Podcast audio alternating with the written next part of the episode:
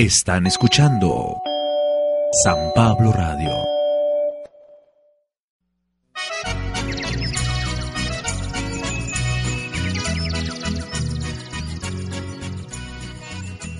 Primera lectura. El Señor se ha complacido en ti. Del libro de Isaías. Por amor a Sión no me callaré, y por amor a Jerusalén no me daré reposo, hasta que surge en ella esplendoroso el justo, y brille su salvación como una antorcha. Entonces las naciones verán tu justicia y tu gloria todos los reyes. Te llamarán con un nombre nuevo, pronunciado por la boca del Señor serás corona de gloria en la mano del Señor y diadema real en la palma de su mano. Ya no te llamarán abandonado, ni a tu tierra desolada. A ti te llamarán mi complacencia, y a tu tierra desposada. Porque el Señor se ha complacido en ti, y se ha desposado con tu tierra.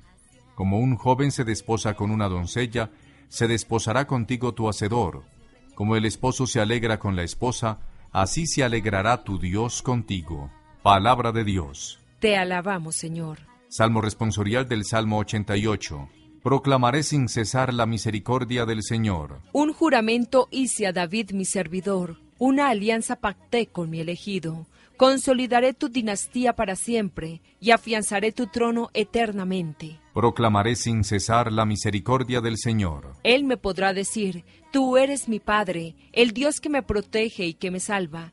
Yo jamás le retiraré mi amor, ni violaré el juramento que le hice. Proclamaré sin cesar la misericordia del Señor. Señor, feliz el pueblo que te alaba y que a tu luz camina, que en tu nombre se alegra a todas horas, y al que llena de orgullo tu justicia. Proclamaré sin cesar la misericordia del Señor. Segunda lectura. Testimonio de Pablo acerca de Cristo, hijo de David. De los Hechos de los Apóstoles. Al llegar Pablo a Antioquía de Pisidia, se puso de pie en la sinagoga, y haciendo una señal para que se callaran, dijo, Israelitas y cuantos temen a Dios, escuchen. El Dios del pueblo de Israel eligió a nuestros padres y engrandeció al pueblo, cuando éste vivía como forastero en Egipto. Después lo sacó de ahí con todo poder les dio por rey a David, de quien hizo esta alabanza. He hallado a David, hijo de Jesé, hombre según mi corazón, quien realizará todos mis designios. Del linaje de David, conforme a la promesa, Dios hizo nacer para Israel un Salvador, Jesús.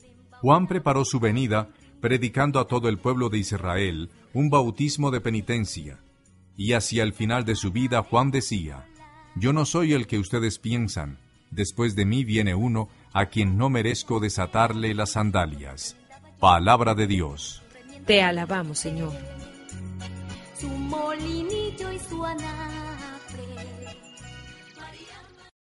Proclamación del Santo Evangelio de nuestro Señor Jesucristo, según San Mateo.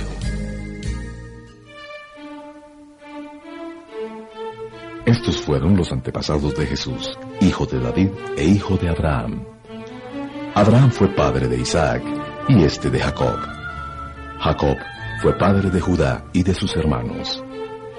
De la unión de Judá y de Tamar nacieron Fares y Sera. Fares fue padre de Esrón. Luego encontramos a Aram, Aminadab, Naasón y Salmón. Salmón fue padre de Boz y Raab fue la madre. Boz y Ruth fueron padres de Obed. Obed fue padre de Jesé y este del rey David. David y la que había sido esposa de Urías fueron los padres de Salomón.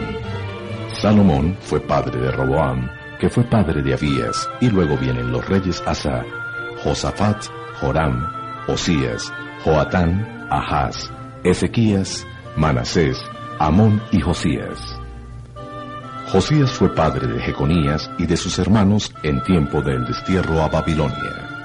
Y, Después del destierro a Babilonia, Jeconías fue padre de Salatiel y este de Zorobabel. A continuación vienen Abiud, Eliasim, Azor, Sadoc, Aquín, Eliud, Eleazar, Matán y Jacob.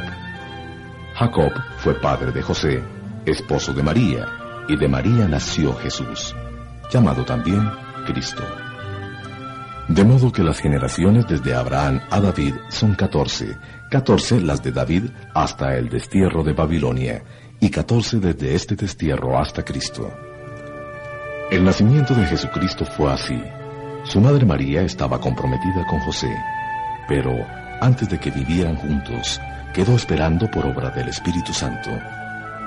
José, su esposo, era un hombre excelente y no queriendo desacreditarla, pensó firmarle en secreto un acta de divorcio. Estaba pensando en esto cuando el ángel del Señor se le apareció en sueños y le dijo,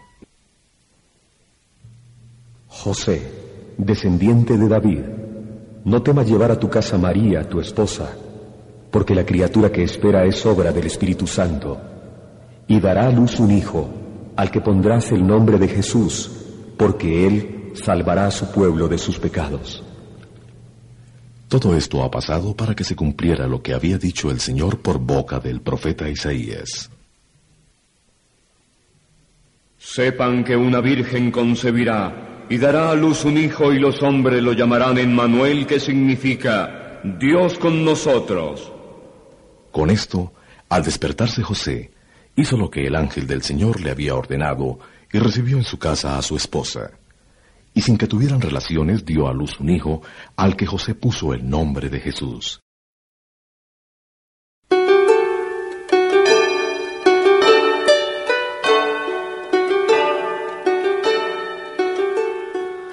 La liturgia que introduce en la celebración del nacimiento del Hijo de Dios en la carne describe el desposorio entre Dios y su pueblo, cuya consecuencia es el reconocimiento de todos los pueblos de la gloria y dignidad, no solo del esposo, sino de la desposada, que se convierte en una señora con toda la dignidad del caso y experimenta la complacencia y gozo de su amado. Ha terminado el tiempo de la vergüenza, la opresión y la esperanza de Dios y ha vuelto a su pueblo. Los años han pasado, las generaciones, en el Evangelio son tres grupos de 14 generaciones cada una, han desaparecido, pero la palabra y las promesas de Dios se mantienen con total fidelidad. Ahora el pueblo de Israel y toda su descendencia se pueden gozar, pues ha nacido el Salvador prometido.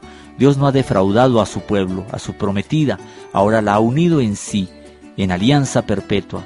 Por eso todos los pueblos, judíos y paganos, pueden gloriarse en el Señor Jesús.